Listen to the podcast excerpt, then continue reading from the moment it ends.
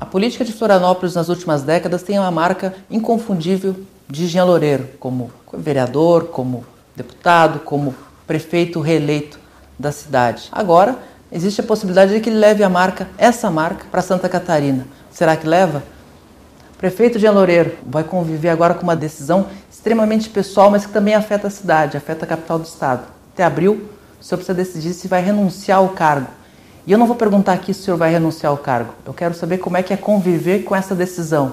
Bom, Piara, primeiro eu quero te agradecer o convite, é uma honra estar participando aqui do teu programa. Eu, na verdade, não estou pensando nisso agora. Eu chego à conclusão que para ter sucesso em 2022, as pessoas têm que pensar no seu trabalho de 2021 e não na campanha de 2022. E quem ficar falando da campanha de 2022 2021, talvez o eleitor o esqueça em 2022. O que o eleitor está esperando agora é uma outra atuação, especialmente quem é do executivo. Né? Eu ainda tenho centenas de milhares de pessoas para vacinar na nossa cidade. A gente tem uma retomada econômica necessária para acontecer. E essa é uma decisão que vai ser tomada lá na frente. Se você perguntar se eu desejo ser governador, eu acho que o político que não deseja governador, ele não quer fazer o bem para o estado de Santa Catarina. Mas eu, é, nesse momento, estou focado essencialmente na administração da prefeitura. Até porque se eu, eu só poderei eventualmente pensar em disputar uma eleição majoritária se o meu trabalho tiver reconhecido em Florianópolis. Então, esse é o primeiro passo. A gente teve aqui em Florianópolis dois prefeitos reeleitos que não renunciaram ao cargo, não concorreram ao governo naquele momento, mas que de certa forma perderam esse bonde. Isso passa pela sua cabeça? Não perder o bonde? Mas são características diferentes. No caso da ex-prefeita Angela Minha, ela estava impedida em função do espiridião na época estava no governo. É, no caso do Dário, ele tentou, né, buscou a pré-convenção, as prévias do PMDB, acabou não saindo vitorioso. Nesse momento, se fosse uma decisão exclusivamente minha, eu poderia ser candidato, o partido me apoia, tenho desejo disso. Mas eu volto a dizer, essa decisão, muito mais do que a condição é, política para acontecer, se é dúvida sair ou não sair, eu só vou decidir no ano que vem. Então eu continuo mantendo foco na prefeitura, no trabalho, que é, na minha opinião, que eu acho que pode dar mais resultado para eventualmente renunciar e poder ser candidato. Muita gente entende que o senhor fez um movimento muito ousado de mudança de partido. O senhor deixou o maior partido do Estado, o MDB, e foi para um partido que, embora tenha uma relevância nacional, em Santa Catarina é um partido pequeno, Democratas. E muita gente entende que se o senhor estivesse no MDB, o senhor era o candidato natural, não tinha prévia, não tinha nada. O senhor acredita nisso? Olha, não me cabe fazer nenhum tipo de avaliação no PMDB. Ele está vivendo um momento de prévia, quem acreditava, né, pode estar tá, tá num embate natural dentro do partido. A minha visão, eu, eu me permito discordar de ti, porque muitas vezes se preocupar com o tamanho do partido era uma característica que anteriormente pesava muito. Hoje nós temos que ter nomes, nós temos que ter administrações que representam bem o partido e ter um resultado. Né? Então, você ter apenas estrutura partidária com um número X de prefeitos, sem combinar com um eleitor, pode não funcionar. O que a gente tem no DEM são prefeitos de alta qualidade, né? Nós tivemos reunidos hoje todos os prefeitos e vices. A gente vem discutindo modelos de gestão, aquilo que deu certo e como pode ser adequado a outras cidades. E o DEM pode ser uma alternativa que, conciliando com outros partidos, tenham todos esses componentes. Então, acredito que o DEM, para mim, foi uma oportunidade de ter uma eleição, primeiro, vitoriosa. Né? Foi uma eleição, então não houve erro na mudança. Foi uma vitória em primeiro turno. Né?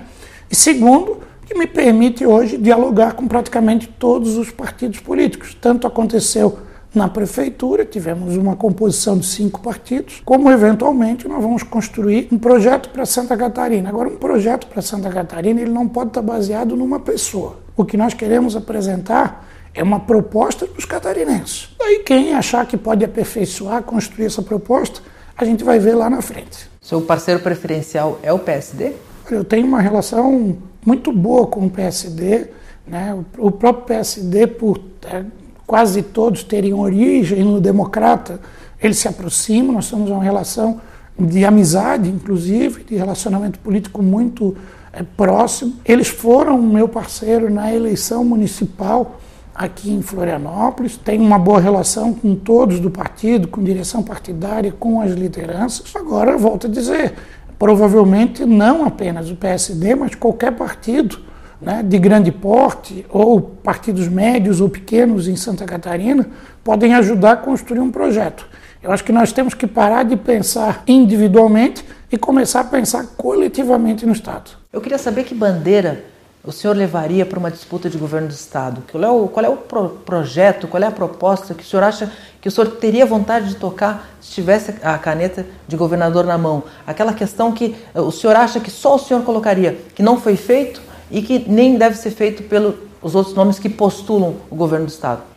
O que a gente quer apresentar, eventualmente, se tiver uma proposta de uma candidatura, seja minha ou apoiada por mim, uma proposta que possa realizar o resgate que nós tivemos em Florianópolis de uma cidade que possa retomar o seu desenvolvimento com grandes obras esperadas há muito tempo, como temos em Santa Catarina, projetos referenciais na educação, e se olhar a estrutura da educação, o nível das nossas escolas e unidades escolares, o projeto da Escola do Futuro, reconhecido nacionalmente, um modelo de estrutura de saúde que não apenas na pandemia, na vacinação, mas é reconhecido pelo Ministério da Saúde como a melhor atenção básica no país e ter uma presença marcante junto à comunidade. Eu acho que, razoavelmente, sou um prefeito que vive muitos bairros da cidade, estou presente em discussão, né? não tenho é, nenhuma formalidade para essa convivência e talvez o governador tenha que ter um pouco dessa característica. Eu acho que eu vou ser, o eventualmente, se for candidato, o candidato das obras esperadas em Santa Catarina. O senhor falou dessa questão da presença nas comunidades, nos locais. E o governador Moisés ele foi muito criticado por isso em parte do mandato. Agora ele está tentando retomar essa, essa, esse hábito. Mas eu queria aproveitar esse gancho para saber como é que o senhor avalia o governo Moisés e o que, que faria diferente? Ó, primeiro eu tenho que dizer que, como prefeito de Florianópolis, eu sempre busco construir uma relação positiva, seja o governador ou com o presidente.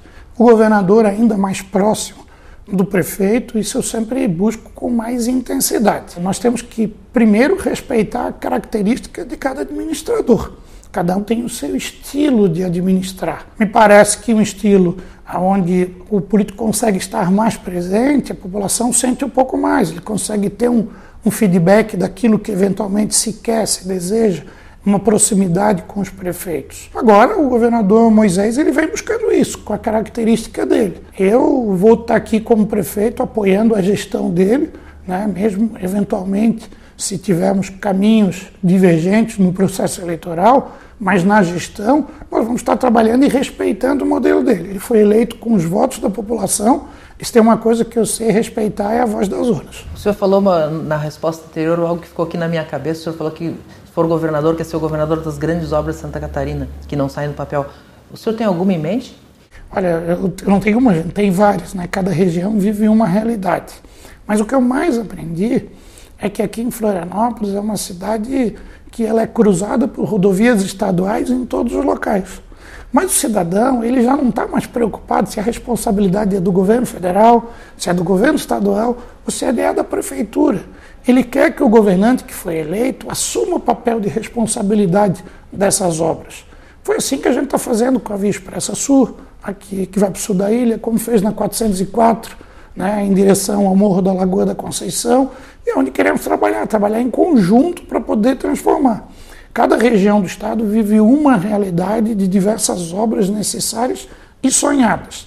É, muitos falaram que aqui eu fui o prefeito das obras impossíveis, né? Porque todo mundo dizia que era impossível fazer o engordamento da Praia de Canasvieiras, era impossível fazer uma nova pista na C404.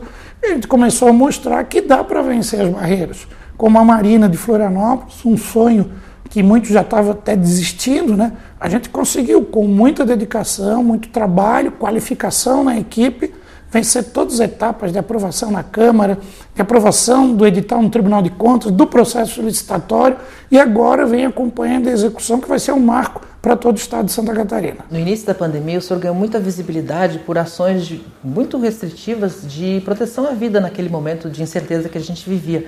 E eu lembro que isso lhe deu uma visibilidade até nacional. Eu lembro do senhor na CNN, no Globo News, no Jornal Nacional, falando muito daquele estudo do martelo e da dança. E o senhor estava dando a martelada.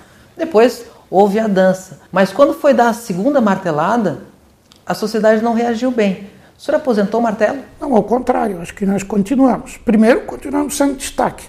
Né? Por coincidência, essa semana eu tive na Globo News falando do trabalho de Florianópolis e tive na CNN Nacional também falando do trabalho de Florianópolis. É um trabalho que continua na pandemia, nós temos os melhores, um dos melhores indicadores de todas as capitais do Brasil. Recentemente tivemos mais uma marca, foram 15 dias sem nenhuma morte por Covid. A gente não busca fazer um comercial do que faz, só que os números falam por si. Nós temos uma testagem é, de massa, muito mais do que isso, a garantia que dos contaminados ter um monitoramento para estar isolado e não aumentar taxa de transmissão. Nós continuamos trabalhando com uma fiscalização muito intensa, garantindo que os protocolos sejam respeitados e às vezes você tem formas de fazer. Em determinados momentos, teve decretos que é óbvio que a população já não suportava mais e você faz os ajustes. Agora, nós continuamos controlando todo, tudo que é possível, mas também entendemos na hora que pode se ter uma retomada, que é o que estamos trabalhando, de poder voltar. Então, o martelo continua funcionando com a intensidade necessária para o momento. Uma coisa que chama muita atenção, prefeito, é a sua postura muito ativa no, no incentivo à vacinação uh, das pessoas. Isso, é, isso é, um, é, um, é um dos diferenciais aqui para a mobilização que Florianópolis tem na questão da vacinação? Desde a discussão do início da vacinação, nós sempre destacamos como algo importante. O próprio orçamento da prefeitura, quando foi apresentado no final do ano passado, eu já tinha o recurso pronto para buscar comprar vacina, porque nós não sabíamos qual seria o cenário. E esse tema eu acabei discutindo tanto nacionalmente, nas políticas municipalistas, que acabei sendo eleito presidente do consórcio de vacina dos municípios brasileiros. Muitos até acharam estranho como um município pequeno como Florianópolis, ao lado das grandes metrópoles, poderia coordenar todas essas cidades. Mas isso foi uma construção né, de várias mãos com uma vontade de poder fazer diferente. Eu entendo que nesse momento a questão mais importante nessa luta da pandemia no país é a questão da vacinação.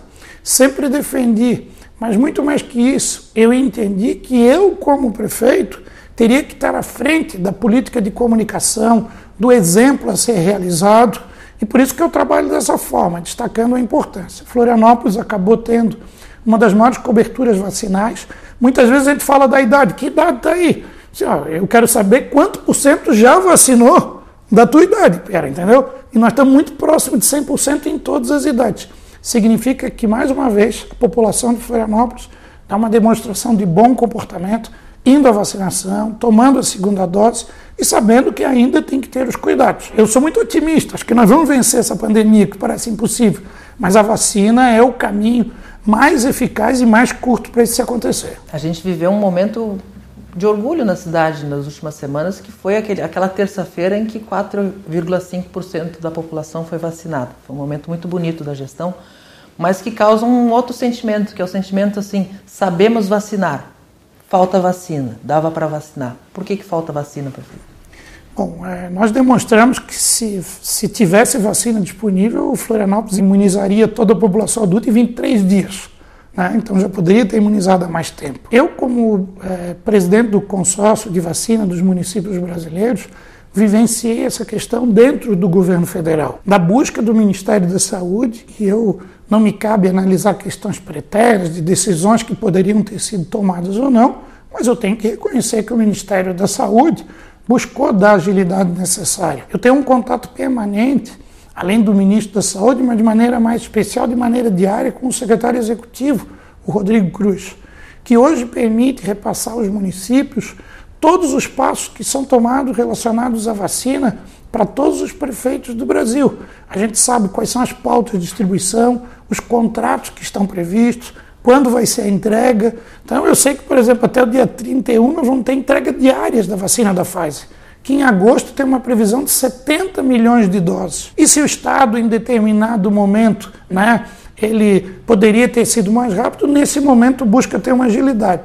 Só para quem nos assiste avaliar, Se em março falasse que até agosto toda a população adulta estaria vacinada, muita gente não acreditaria. E para isso depende do esforço de todos. Acho que cada um faz o seu papel. O governo federal na aquisição, na distribuição, o governo federal na distribuição no Estado e os municípios que estão na ponta dando agilidade. Isso não é só de Florianópolis. Vem acontecendo em Santa Catarina como modelo para o Brasil e vem acontecendo em quase todas as cidades brasileiras. A gente vive nesse momento a CPI da Covid em Brasília que faz uma exumação do que deu errado, naquele, naquele princípio de negociações das vacinas. Uh, o senhor acha que o governo Bolsonaro tem culpa? Olha, essa é uma avaliação que os parlamentares que estão investigando podem avaliar. Né? Eu não estou aqui para procurar culpado. Eu estou aqui para ver a vacina sendo aplicada no braço das pessoas. Essa é a minha missão. Um dos motivos que me fez assumir a presidência do consórcio e poder falar nacionalmente sobre esse assunto de vacinas é que eu sou um político conciliador por natureza a minha característica.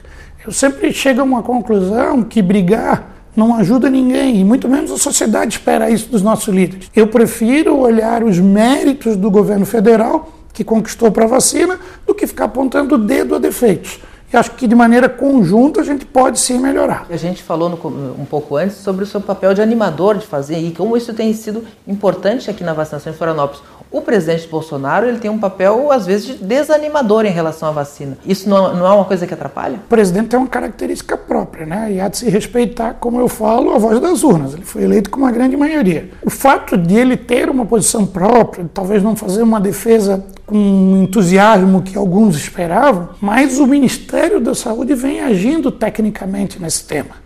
Isso é o que é mais importante. Porque às vezes, se você tem um líder como eu que defende, mas não tem uma equipe como a do Dr. Paraná, que é o nosso secretário municipal de saúde, né, com capacidade de levar vacina, de se organizar, de se estruturar. Florianópolis se planejou para isso, como o Ministério vem se planejando agora.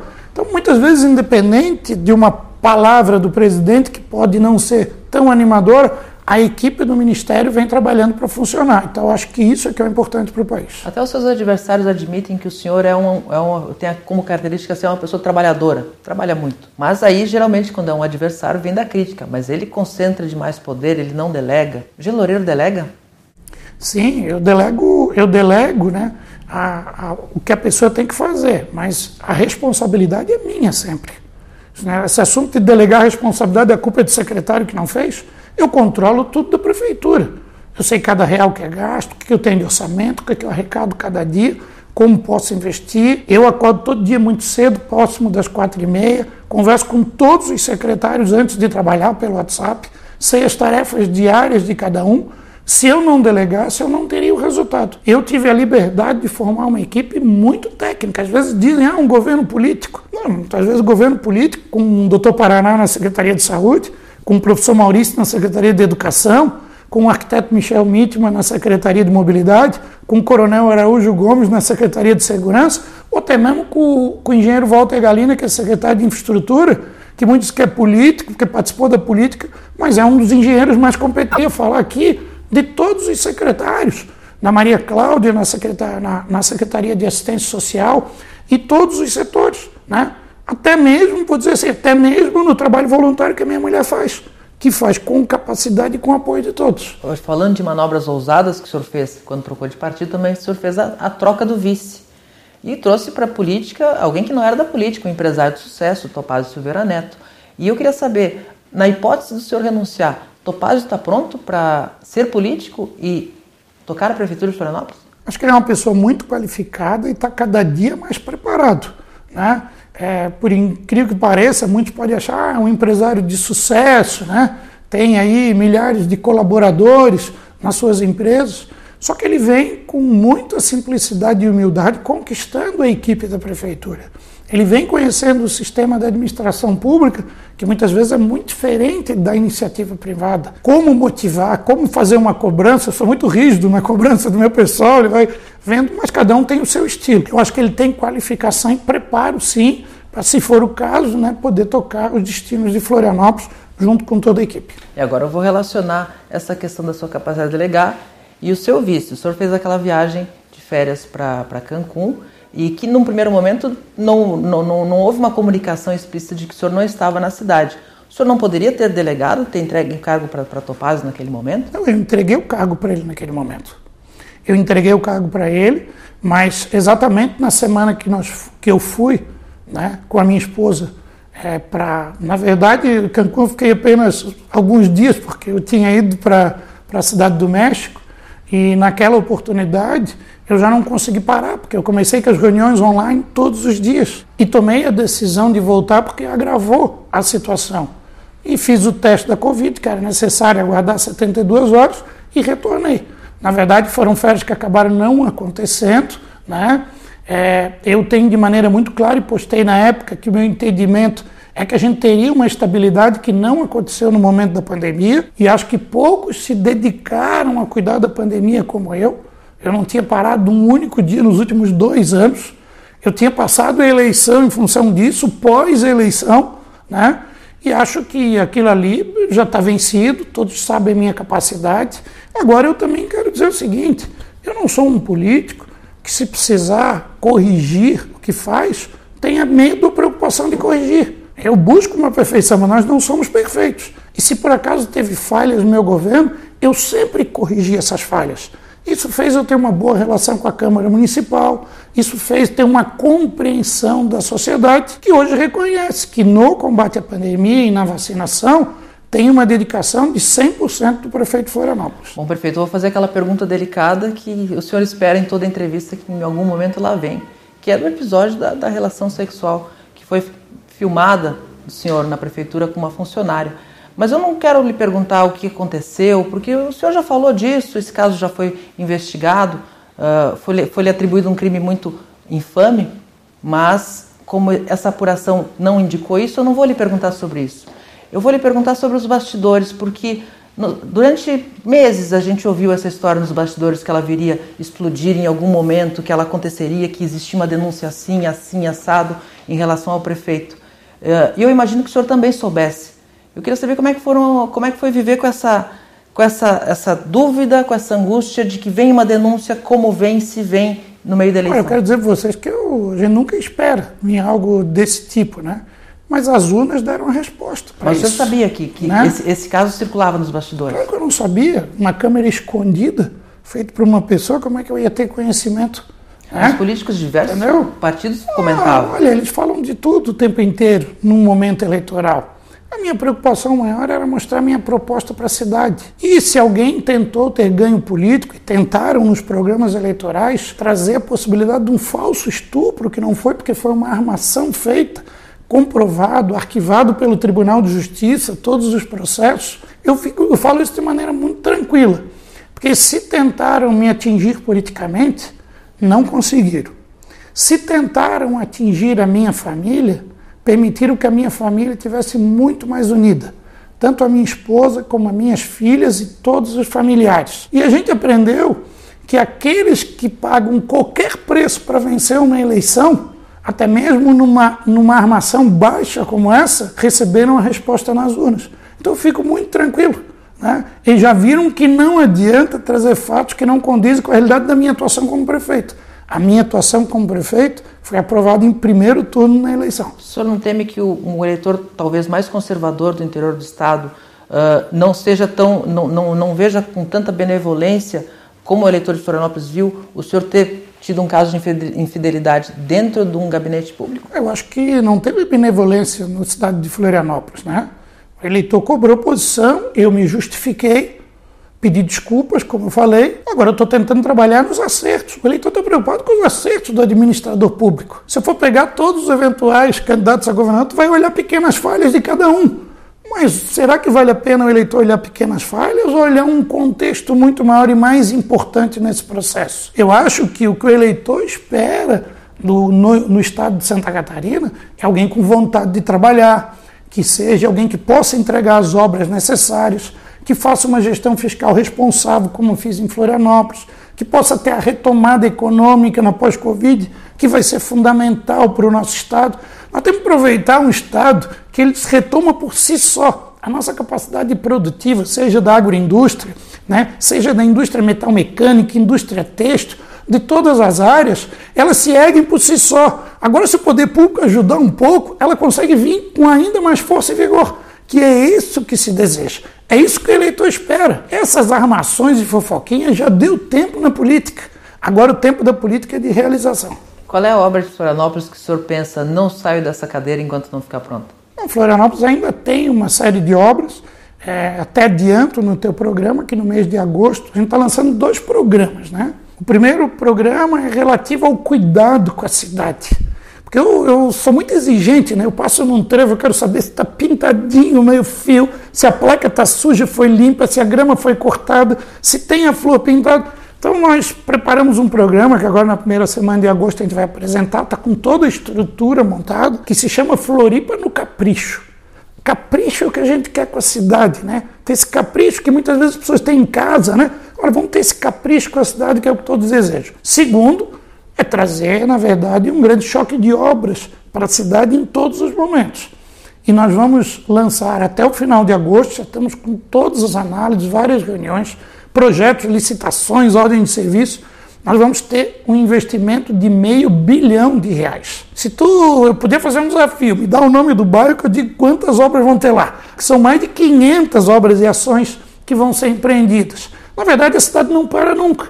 É por isso que eu não falo da eleição de 2022, porque eu tenho muito que fazer em 2021. Tem uma, uma, uma questão política que é muito da história de, de Santa Catarina, que é uma certa oposição entre Florianópolis e o interior do estado, uma certa rivalidade. Isso foi muito fomentado por algumas figuras da política que diziam que se gastava demais aqui, que se arrecadava mais no interior e se gastava aqui. E isso e, e tem questões culturais também. O florianopolitano fala diferente do, do quem está no oeste, de quem está no sul, de quem está em Joinville.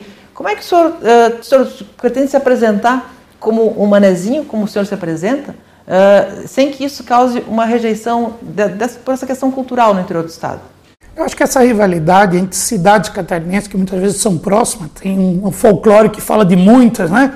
Que não estão juntos, que um não vota no outro, né? ou entre regiões, que daí acontece de maneira mais intensa, e, por aqui, Serra Capital, tem a estrutura do serviço público estadual, muitos entendem que é uma região não, que não trabalha, que estão lá presentes, enquanto a minha região. Eu acho que o, o que o eleitor de todas as regiões está preocupado é ter um gestor público com capacidade de trabalho, responsabilidade na gestão fiscal e eu acho que eu mostrei isso como poucos na questão do custeio do serviço público. Enfrentei greves como nenhum prefeito enfrentou em Santa Catarina. Tive responsabilidade com os recursos e mostrei que com austeridade e seriedade é possível avançar nas obras. O que o cidadão que mora no oeste catarinense, no norte do estado, no sul está esperando é um político com essas características que não vai ter preferências pessoais. Eu não fui o prefeito da região continental do sul da ilha ou do norte da ilha. Eu fui prefeito que fiz obras em todas as regiões. E eu acho que o que se espera de um governador é que possa unir a estrutura política, atender todas as regiões, não estar concentrado em uma, estar presente de maneira frequente para conversar, para entender, para receber as demandas e para agir, porque também não é só receber, tem que agir. Para isso, um governador tem que ter metas muito bem traçadas, tem que monitorar né, como atingir essas metas, reavaliar em todos os momentos. Nós temos que ter uma gestão cada vez mais qualificada do Estado de Santa Catarina, cada um no, no seu estilo. O meu é de austeridade, controle de gastos públicos, boa aplicação dos recursos e fazer que as obras sejam entregues. Prefeito, muito obrigado pela participação no Cabeça de Político nessa nova fase. Espero entrevistá-lo de novo. Estou sempre à disposição aí, um bom sucesso e, e bom trabalho e boa vacina para todos.